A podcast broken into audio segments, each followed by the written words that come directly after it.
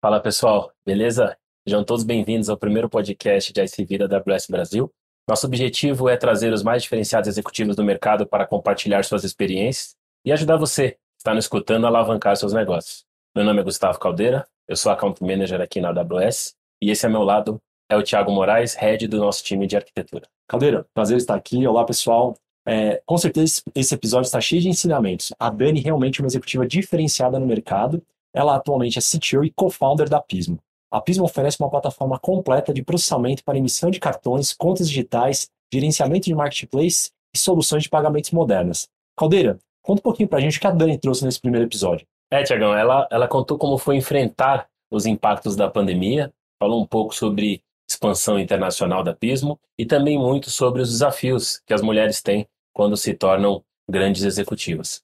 Também teremos a participação, junto com a Dani, do Eric Seco. Ele que é Head de ICVs na AWS Brasil e vai compartilhar um pouco conosco sobre como a AWS pode ajudar os seus clientes, assim como a Pismo, a alavancarem seus negócios. Confere aí. Bem-vinda, Dani, obrigado. Obrigada mais uma vez aí pelo convite, sempre um prazer conversar com vocês. Tudo bem, obrigado, Eric. Seja bem-vindo também. Obrigado, Gustavo. Obrigado por estar com a gente, Dani. Dani, são mais de 20 anos de experiência já, né? Principalmente aí na área de, de pagamentos. Uma primeira curiosidade já que eu tenho é como, você começou sua carreira e quando você percebeu ao longo desse processo que era hora de criar Pismo? Você já começa a conversa entregando minha idade, né, Gustavo? Tá bom, mas eu vou... vou... Eu, eu, sempre, eu sempre soube desde muito cedo o que eu queria fazer. É engraçado que as pessoas sempre me perguntam isso. É, eu venho de uma família muito simples. Estudei sempre em escola pública e quando eu tinha 14 anos, minha mãe me colocou num curso de computação daquelas SOS computadores que eu fazia programação em Clipper. E aí, naquele momento, eu já tinha certeza do que eu queria fazer da minha vida. Eu acabei o, o no ensino médio e entrei numa, numa faculdade de tecnologia e comecei minha carreira como desenvolvedor. Ainda em Clipper na época, né? entregando minha idade mais ainda. Em Clipper, depois em Fox Pro e eu passei por dois lugares, sempre trabalhando como, como desenvolvedor, até entrar na Conductor, é empresa que eu trabalhei anteriormente por quase 16 anos. Na verdade, nem era uma empresa ainda, era uma, era uma, um, uma área dentro de uma empresa de call center, que o fundador, na época, queria começar a desenhar um sistema de processamento. Então, a gente ainda era uma célula, antes mesmo da empresa existir, eu já estava lá desenhando o sistema de uma plataforma de pagamentos ali do, do zero, né?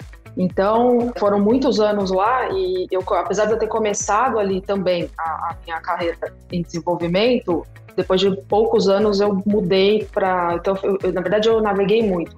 De desenvolvedora, eu fui para QA, de QA eu fui para banco de dados, eu fui, na verdade, DBA muitos anos da minha vida, até é, passei um tempo como administrador de banco de dados, fui para a área de operações de pagamentos, voltei para a área técnica e, na verdade, a parte maior da minha carreira lá eu estava como head de infraestrutura e segurança, então eu cuidava de serviços de banco de dados, analytics, segurança, sistemas operacionais. No final, eu cuidava já de uma operação grande, 7 por 24, de um time gigante, em vários turnos. Então, assim, apesar de ter começado na engenharia, meu maior tempo de carreira foi em infraestrutura, até 2014. E até uma pergunta, você também deve ter respondido várias vezes, né? Você comentou aí que começou lá atrás, engenharia, que já é um ramo que tem poucas mulheres, e depois fundou uma empresa em um ramo que tem poucas mulheres. Como é que foi esse desafio assim? Muita gente quis saber, pediu para perguntar isso para você, né? Como é que é esse desafio aí da mulher, principalmente de muitos anos atrás, o que que mudou, né? Hoje está diferente realmente? Qual foi o, o progresso que a gente teve? É, é, essa pergunta é engraçada, né? Porque quando eu olho em retrospecto, é, eu me formei há muitos anos atrás, eu me formei em 97. E na minha turma da faculdade, tinha pelo menos metade de mulheres na sala. É, é engraçado observar o que aconteceu no processo, né? Então, não é que na faculdade eu passei por uma situação onde tinha muitos homens na sala, então tinha pelo menos metade da sala eram mulheres que foram encaminhando as suas carreiras, algumas foram desistindo no meio do caminho, e foi diminuindo muito e, e diminui à medida em que o que eu comecei a observar porque hoje a gente vive num mundo que não dá para imaginar como é que era trabalhar sem ter a condição de fazer um trabalho remoto, por exemplo. Então, eu senti muito isso na minha experiência anterior quando eu assumi a área de infraestrutura. Tinham mulheres no time de desenvolvimento que trabalhavam em horário comercial. Quando você ia para o time de operações e de infraestrutura, que normalmente trabalhavam em horários diferenciados ou trabalhavam durante a noite, você diminuía muito a quantidade de mulheres porque as limitações, as limitações eram maiores, ou tinham filhos, ou algumas coisas nesse sentido. O mundo não era como é hoje, que a gente pega um notebook e trabalha de qualquer lugar. Nunca foi muito fácil, mas eu acho que eu pessoalmente tive sorte. Eu tive o Ricardo, que é meu sócio aqui na Pismo, que é co-founder aqui da Pismo, foi meu chefe na maior parte do tempo na, na, na empresa anterior. E ele é uma pessoa, é, é, o homem mais feminista que eu já conheci. Então, foi, foi, era muito fácil a relação com ele. Eu tive bastante dificuldade depois. Numa, numa troca de gestão, eu tive alguns desafios ali, principalmente porque as minhas filhas eram pequenas e era bastante complicado. Assim, no começo, as crianças demandam demais da, da mãe. O Mar Marcelo, meu marido é ótimo, faz de tudo pelas crianças, mas em geral, a mãe tem um papel mais, mais protagonista, especialmente quando eles são menores, né? Eu tenho duas meninas, hoje com 13 e 11 anos, e eu tive uma fase bastante difícil, mais associada, acho que à maternidade até. E que, que era quando elas demandavam demais e eu tinha trabalho demais para fazer, então ficava muito, muito difícil. Tive situações bizarras, assim, de precisar sair para levar a Lívia com 39 graus de febre no, num pediatra às 8 da noite e ouvi do meu chefe na ocasião eu preciso que você pense o que você quer fazer da sua vida, porque você está saindo cedo, sete e meia da noite, oito horas. Eu preciso que você pense, essas crianças vão demandar cada vez mais de você, você precisa decidir o que você quer. Ou você vai cuidar das crianças ou você vai trabalhar. Foi um momento bem difícil, assim, para mim, que foi logo na sequência quando eu decidi sair daquela experiência e montar alguma coisa para mim. Esse foi um grande motivador, acho que, da decisão. Ô Dani, bem nessa linha, eu estava pensando aqui enquanto você falava, né? Quais que foram as as experiências fundamentais te ajudaram a criar a Pismo como ela é hoje, né? É, essa é uma experiência que eu tenho certeza que você não quer que outras pessoas, homens, mulheres, não importa, tenham na sua empresa, né? E a gente vê como a Pismo, de várias maneiras, ela é um pouco diferente. Conta pra gente quais foram essas experi algumas experiências fundamentais que te ajudaram a pensar o que você queria para Pismo. Essa pergunta é ótima porque ela embasa uma parte muito grande dos valores que a gente está construindo aqui na Pismo agora, né? Eu acho que eu passei por situações eu e a Júlia também, que é cofundadora aqui da Pismo, a gente passou por situações ao longo da nossa vida pelo fato de sermos mulheres. E quando eu estava, eh, na verdade, numa posição de liderança de uma área de infraestrutura, eu tinha um time de 100 pessoas, eu tinha acho que duas mulheres no meu time, 98 homens é, de baixo. Então, assim, eu tive situações como essa que eu acabei de descrever, não só com o meu então chefe, mas em algumas ocasiões com até com clientes, né? Passei por algumas situações desagradáveis.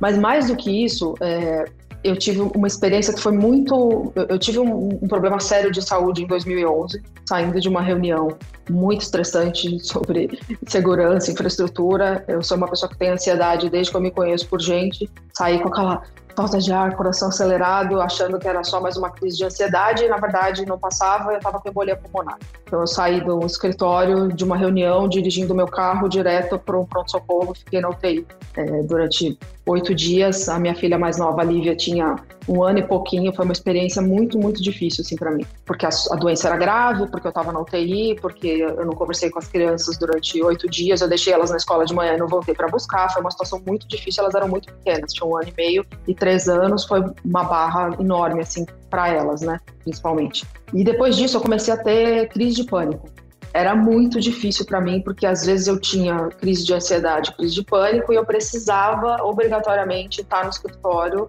pronta e plena às 9 horas da manhã, impecavelmente, ninguém podia saber o que tinha acontecido, porque isso seria um sinal absurdo de fraqueza.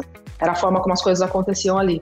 E à medida em que eu fui aprendendo a lidar com isso, isso foi há 10 anos atrás mais ou menos, eu fui aprendendo a lidar com isso, eu fui descobrindo que muitas pessoas passavam por essa situação e não tinham, não tinham coragem de admitir ou ficavam ali sofrendo e tentando chegar é, no escritório fingindo como se nada tivesse acontecido.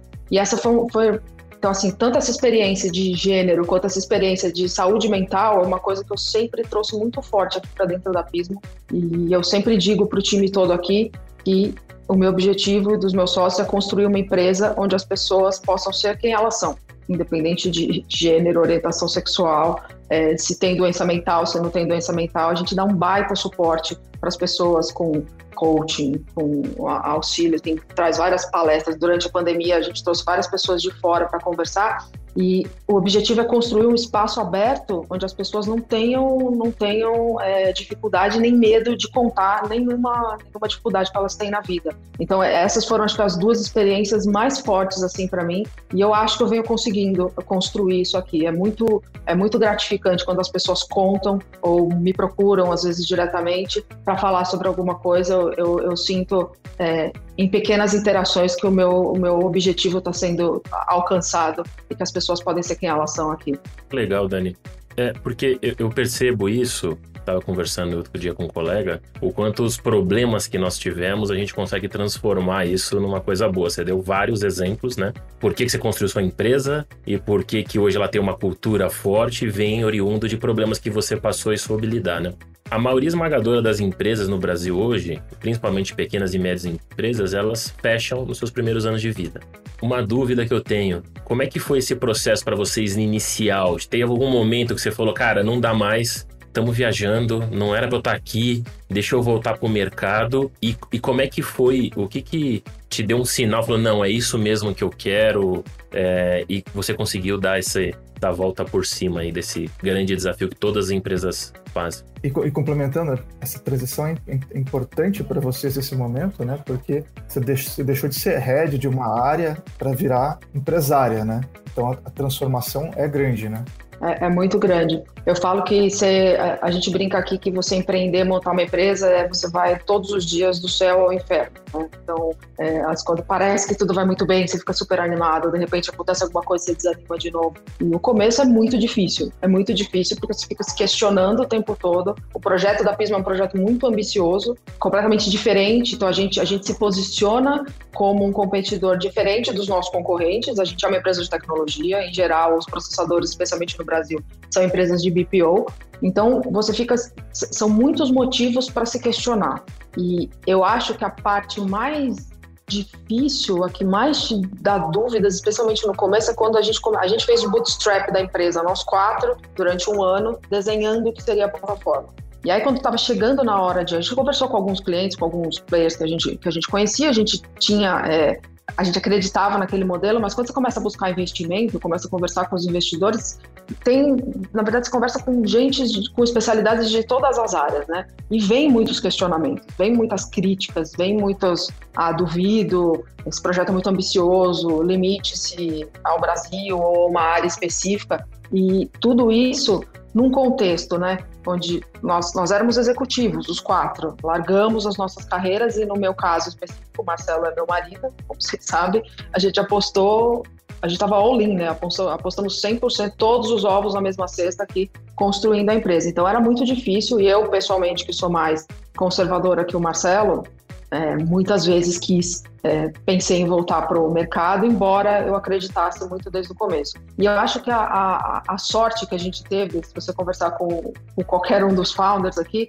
a gente conseguiu equilibrar os ânimos durante o processo todo. Então, quando um queria desistir, os outros seguraram as pontas e traziam né, a, a pessoa de volta. Eu acho que provavelmente se fosse, se eu estivesse sozinha ou duas pessoas só, eu acho que teria sido mais fácil assim é, é, desistir, enfim, e procurar emprego, fazer alguma coisa nesse sentido. As meninas eram pequenas, né? Era engraçado. Eu estava pensando hoje no carro quando eu estava vindo para cá. É, a Júlia falou para mim uma vez, a Júlia é minha filha mais velha, quando a gente montou a Pismo, eu até achei uma foto esses dias da gente em Pismo Beach, na praia, quando a gente escolheu o nome da empresa, quase duas no colo. Hoje elas têm, a Júlia vai fazer 14 anos, a Lívia tem 11, e elas não aguentavam mais, porque para elas era muito difícil a gente trabalhando todos os dias da semana, não se falava em outro assunto.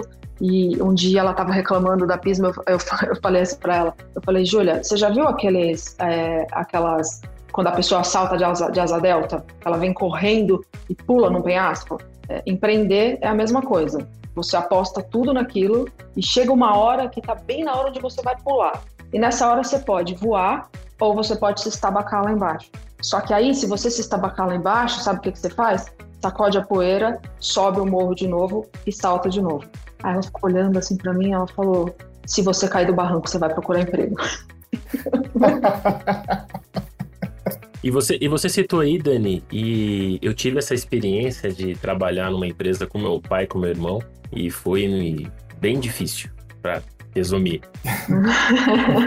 e como é que é trabalhar com o marido? Como é, você comentou até que suas filhas sofreram, imagino que esse começo foi bem difícil. Vocês conseguem separar isso quando você chega em casa? Vocês conseguem não falar de trabalho? Como é que é essa? Como é que vocês fazem para se organizar? Não, não, tem, é impossível. Na minha casa é impossível. É, e a gente se conheceu no trabalho, né? Então a gente, o Marcelo foi meu primeiro chefe, é, meu primeiro estágio de, na época da faculdade. Ele era meu chefe, a gente trabalhou um tempo junto, a gente começou a namorar depois que eu saí de lá, mas aí a gente acabou trabalhando, a gente trabalha juntos desde 99. Então, foi uma vida construída com o trabalho junto. Nós éramos pares na empresa anterior e, e por mais difícil que seja, e é especialmente porque nós somos muito diferentes. Quem conhece a gente sabe o quanto a gente é diferente. Precisou muita experiência para entender que a gente se complementava e alguns processos de coaching para a gente começar a tentar não brigar tanto no trabalho. Mas não, tem separação. A gente fala sobre trabalho o tempo inteiro, todas as refeições. A minha irmã é co-founder aqui da Pismo também. Aos domingos a gente se encontra na casa da minha mãe. O almoço vira uma conversa sobre a Pismo. No começo as meninas reclamavam muito. Eu acho que foi muito mais difícil para elas do que para gente em si. Porque a, a, a, experiência foi interessante. Eu saí da empresa anterior um, seis meses antes do Marcelo.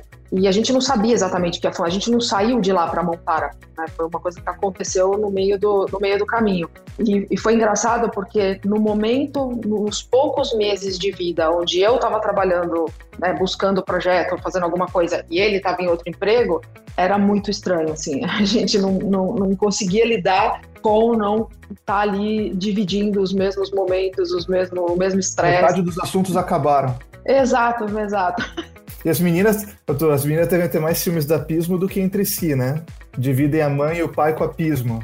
Exato. É, chegaram a falar quando elas eram pequenas, a gente odeia a Pismo. É, quando elas eram pequenininhas. Mas, mas eu, eu já as adoro. Né? É, eu odeio a Pismo. É. E Dani, deixa eu te perguntar uma coisa que nossos clientes estão passando bastante agora. E eu acho que não deve ser diferente com vocês. A AWS também passa por, por essa fase, né? Tá muito difícil contratar gente boa, né? É, o mercado de TI tem uma carência grande de profissionais. A gente tem muita vaga, pouca gente disponível no mercado e a pandemia ainda piorou isso, porque é, tem muita gente hoje trabalhando facilmente para a Europa, né, ganhando em euro. Tem Estados Unidos contratando muita gente aqui do Brasil, Canadá. E como é que a Pismo está se organizando nisso? Assim? Como é que está sendo esse desafio para vocês?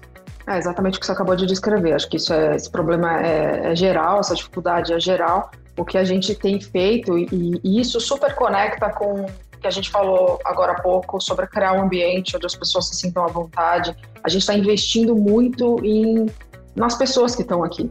É, a gente acredita muito que um funcionário que está feliz no lugar onde ele trabalha, ele passa a ser né, ele, ele, divulga, ele passa a atrair pessoas, atrair amigos, falar sobre a empresa. Então, isso, é claro, a gente tem, a gente tem um time de RH excelente, um time muito, muito competente.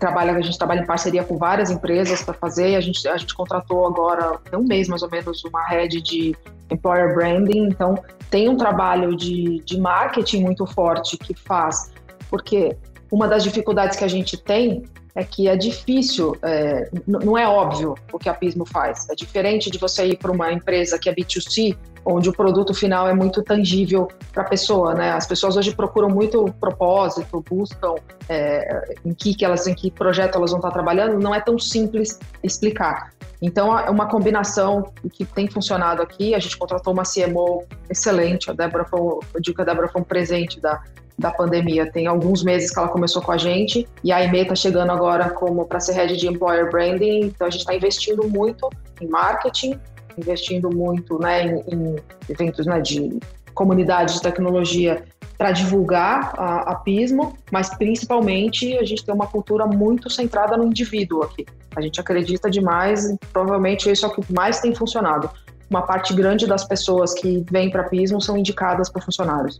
Uma das coisas que a gente tem, tem visto também, e aí não tem como fugir muito disso, né? Cloud, acho que é, é um método de entrega de software que prevalece hoje, só vem aumentando. A gente tem feito um esforço muito grande aqui para prover mecanismos para os nossos parceiros se capacitarem, né? Para quem faz parte do ecossistema aqui do programa de canais, né? Faz parte aqui do Amazon Partner Network, que é o meu caso de vocês, a gente tem centenas de horas de treinamento de tecnologia que ajuda a acelerar um pouco né, essa, a, co a cobertura de um eventual gap que o funcionário tenha e depois tem, além disso, outros treinamentos que têm custo, mas que os parceiros também têm um acesso subsidiado muitas vezes. Né?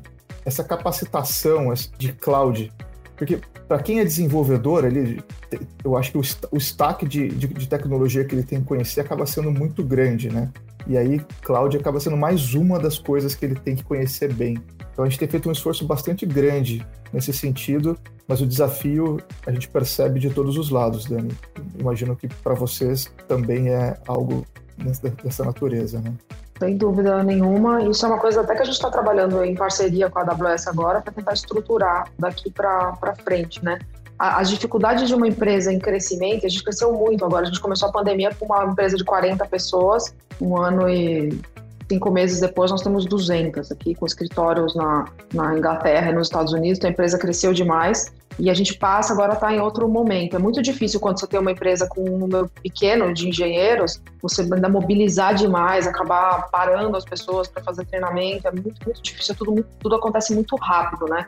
Então agora a gente está se estruturando, é, a gente vai investir é, bastante essas plataformas todas, né, em parceria com a AWS, de, principalmente essas de treinamento online, facilitam demais o processo, porque a gente pode, não precisa parar as pessoas muito, muitos dias, né, para investir aí em treinamento. A gente está dando suporte, a gente faz reembolso de certificação, a gente está é, ajudando nessa parte de, de treinamento, sem dúvida nenhuma ajuda demais porque você tem dois tipos de profissionais numa né, plataforma como, como a nossa, que é uma plataforma é, de missão crítica, né?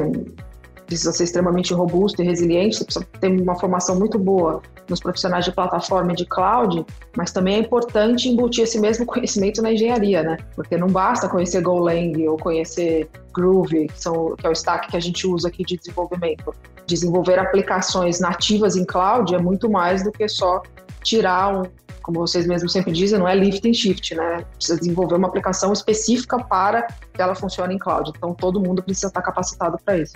E, e, Dani, uma das coisas que você, você soltou na sua resposta é, é, a respeito do desafio do crescimento de vocês e agora até a expansão internacional, né?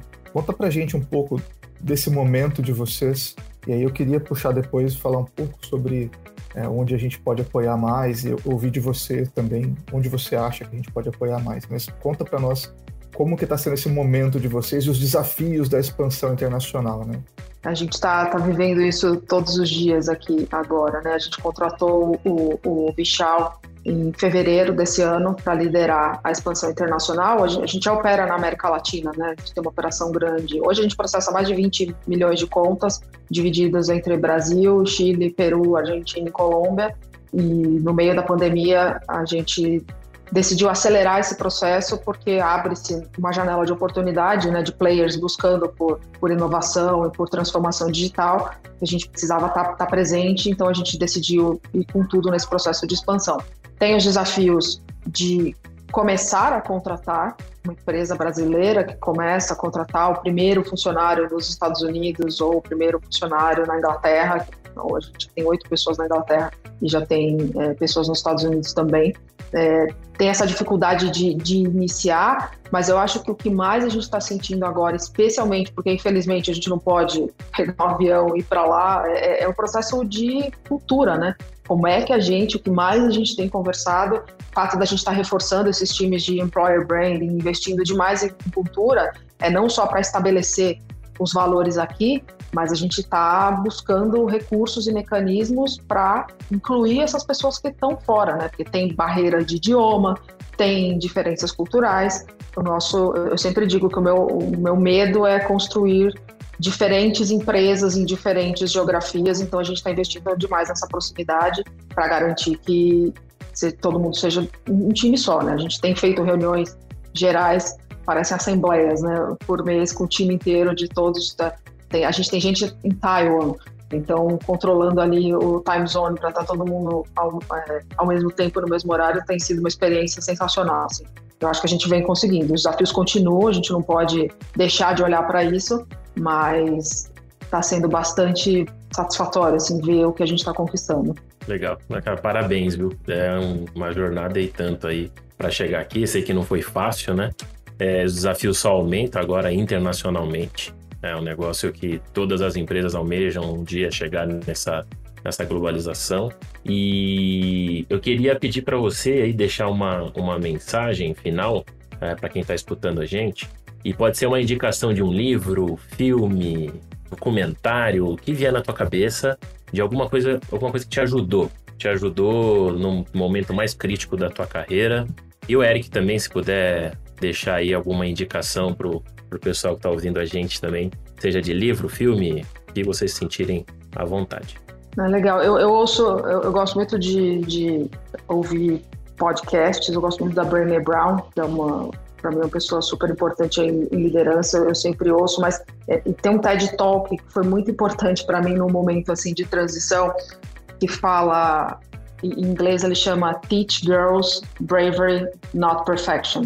Como é que a gente educa as meninas e foi super importante para mim, não só como mãe de duas meninas, mas especialmente olhando em retrospecto coisas que eu vivi ao longo da minha vida e que eu nem tinha percebido. Essa, essa questão de, de às vezes, de machismo ou de integração de mulheres num mercado extremamente masculino, ele é ali rodeado de, de experiências que a gente viveu ao longo da vida e que nem se deu conta, isso acontece muito. É, esse TED Talk é da fundadora da Girls Who Code, ela ensina programação para meninas nos Estados Unidos e ela conta experiências de como as meninas lidam com bugs em código é, ou com problemas em aplicações que é assim mind blowing.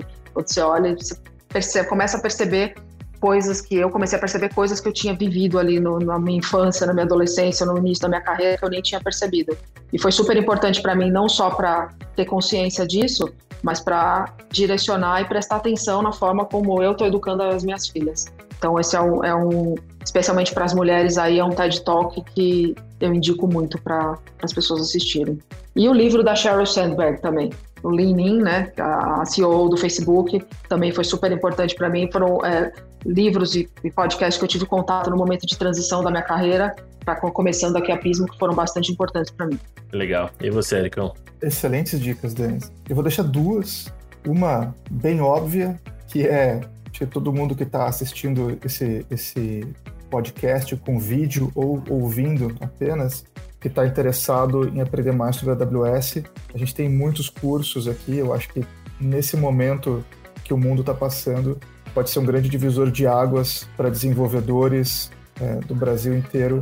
Ter uma especialização, ter uma certificação na AWS pode fazer total diferença na sua carreira, eu acho que isso é super importante. Agora, livro, é, tem um que eu acho que é para quem trabalha na área de TI, com vendas, marketing, ou está construindo uma solução, está construindo uma empresa, quer fazer uma empresa chegar no próximo nível, acho que o livro essencial é o Crossing the Chasm, do Geoffrey Moore, e fala um pouco sobre ciclo de vida, o momento crucial ali onde você está ganhando escala com a sua empresa e como atravessar esse, esse momento da melhor maneira possível. Esse livro é fantástico.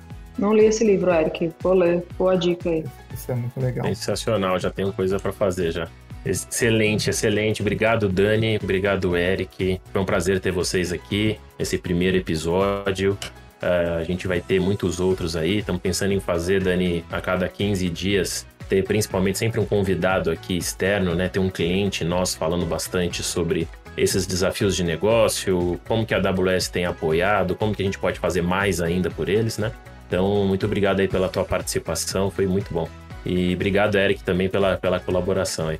Eu que agradeço mais uma vez, super obrigado, uma honra estar aqui com vocês. É sempre um prazer conversar. E parabéns aí pelo projeto, acho que é super importante para os empreendedores aí que estão começando ou que estão com alguma ideia, entenderem que é difícil, mas é, não desistirem. Mas que dá. Que dá, exato. Dani, você sabe, já falei várias vezes para vocês, a Pismo mora no coração da gente aqui na, na AWS. Parabéns, a gente tem um baita orgulho do que vocês estão fazendo E manda um abraço para todo mundo aí, por favor. Mando sim, eu que agradeço. Eu sempre digo que a AWS é uma extensão do nosso time aqui. Todo mundo muito parceiro. É um prazer trabalhar com vocês. Muito obrigada. Legal. Valeu, obrigado, Obrigado. pessoal. Tchau, tchau, gente. Obrigada, gente. Tchau, tchau.